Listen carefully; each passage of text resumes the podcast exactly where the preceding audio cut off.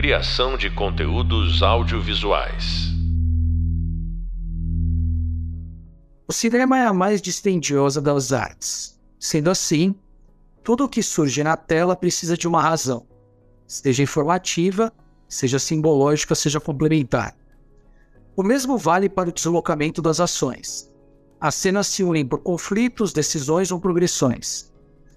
Quem fala aqui é o José Vicente, professor da disciplina de escrita criativa, e nesse podcast nós vamos analisar cenas individualmente para compreender como ocorrem as conexões narrativas, estruturais e conflituosas.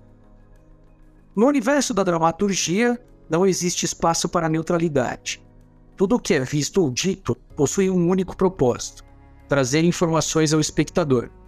Sejam ações, diálogos ou informações visuais estáticas, cada frame adquire a responsabilidade de dar sequência narrativa e conduzir a história do ponto A ao ponto B, ou seja, do início ao fim.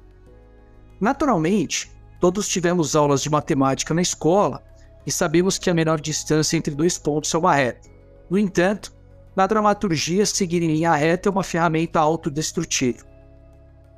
Imagine o TED de assistir a um filme onde tudo ocorre da menor maneira possível e se resolve no melhor e mais previsível dos tempos. Não é uma experiência satisfatória. O caminho precisa ser tortuoso, repleto de conflitos, obstáculos, confrontos, embates, dificuldades, sejam físicas ou intelectuais. Esses elementos criam um processo de imersão que tanto preza o autor dramatúrgico.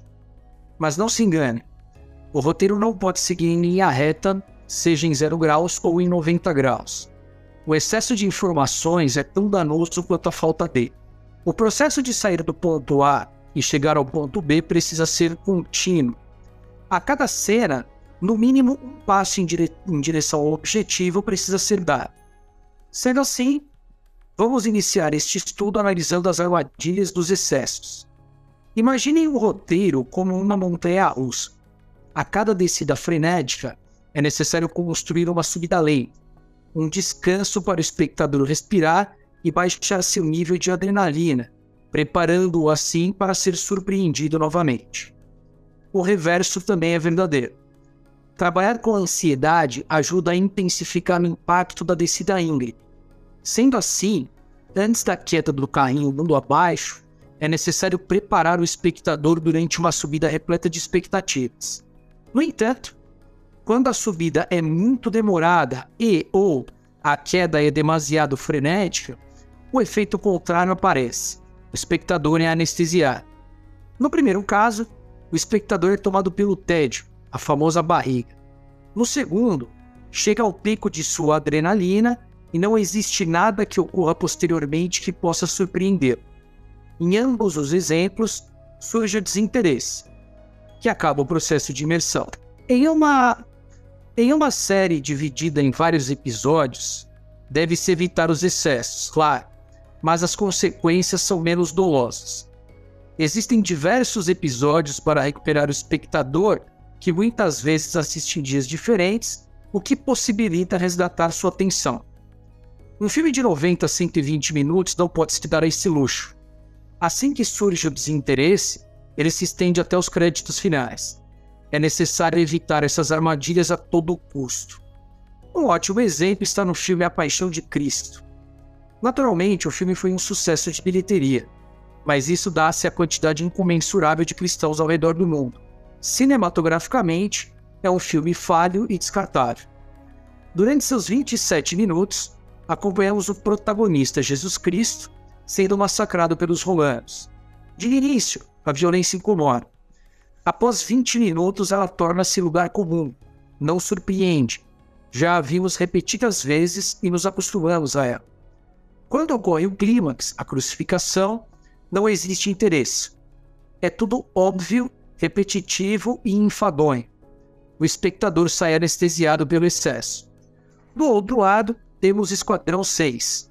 Após uma frenética sequência de abertura, que define o ritmo como ação contínua, somos conduzidos a longos diálogos enfadonhos, relacionamentos descartáveis, flashbacks rasos e uma câmera esquizofrênica que tenta frear o tédio, mas apenas o intensifica.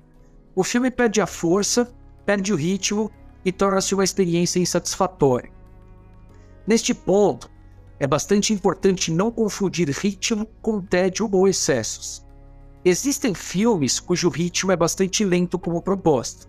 Desta maneira, nos adequamos a seu andamento e entendemos que sua narrativa é mais contemplativa.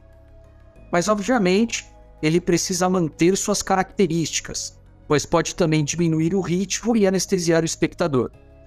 O mesmo vale para o famoso non-stop action. Mesmo sendo um filme de ação contínua, ele também pode exagerar nas sequências iniciais e perder o fôlego próximo ao final. Saber distinguir estes fatores é a melhor maneira de compreender o ritmo a ser imposto em um roteiro. Dito isso, vamos às cargas cênicas. Ela pode ser positiva ou negativa, nunca neutra como citado anteriormente. A carga está diretamente associada ao protagonista. Se a cena termina bem para ele, é positiva, se termina mal, é negativa. No final de um filme, existe um equilíbrio entre cenas negativas e positivas, como subidas e descidas em uma montanha russa. No entanto, um cuidado. Não devemos intercalar todas as cargas positivas e negativas. Não devemos estruturar um roteiro como positivo, negativo, positivo, negativo, etc. Isso cria um ritmo minimalista que é tão incômodo quanto o tédio e o excesso. É necessário saber dosar. E, por vezes, sequências positivas, por vezes, outras negativas, e, claro, intercalar funciona em alguns momentos. As cargas, no entanto, não se aplicam apenas às sequências. É necessário estudar técnica, confiar no instinto e muitas vezes cronometrar as ações. Um filme possui algumas dezenas de sequências. Cada uma dessas sequências possui um número X de cenas, cada cena possui um número X de conflitos, e cada conflito conduz a narrativa do ponto A ao ponto B. Esse conflito mínimo indivisível que cria pequenos plot twists, os famosos pontos de virada, são chamados de bits. O capítulo 3 do e-book estuda minuciosamente a aplicação do bit ao roteiro. Dito isso, voltemos às sequências e cenas. Analisando o Silêncio dos Inocentes, filme que é recorrente neste curso, encontramos, encontramos uma destreza no equilíbrio das cargas feita pelo roteirista Ted Tyler. Sequência 1 do treino de Clarice Sterling à proposta feita o seu superior Jack Crawford. É uma sequência bastante positiva. Uma cadete do FBI é convidada a fazer um trabalho de campo que outros agentes já formados não tiveram a competência de concluir. É o reconhecimento do chefe de uma aluna ainda em treinamento, um trabalho fora de sua rotina, quase uma promoção. Sequência 2. Do encontro de Sterling com o Dr. Tilton até o término da conversa com Hannibal Lecter. Aqui, encontramos uma carga assustadoramente negativa. Clarice sai devastada do manicômio após ser mentalmente e espiritualmente estuprada por Lecter, ação que é assinada quando o prisioneiro Miggs atira sêmen em seu rosto. A sequência 1, no entanto, não pode ou não deve ser inteiramente positiva. Estamos falando de 10 a 15 minutos de filme que, se o foco for apenas na carga positiva, certamente irá causar barriga é necessário dividir a sequência em cenas. Cena 1, início do treinamento. Cena 2, superando os obstáculos do treino. Cena 3, chamado a se encontrar com Jack Crawford. Cena 4, cruzando com um pelotão de cadetes que segue para iniciar o treino. Cena 5, encontro com Cordelia, sua única amiga. Cena 6, ambiente do FBI. Cena 7, entrando no elevador. Cena 8, saindo do elevador. Cena 9, caminhando pelo andar de Jack Crawford. Cena 10, encontro com Crawford e proposta. Vamos a análise. Cena 1, carga negativa. Clarice é fisicamente frágil e de estatura baixa. Muitas vezes o próprio DNA do personagem pode prover desafios. Ela treina sozinha, sem amigos, sem instrutor. É solitária e colocada à berlinda pelo resto do pelotão.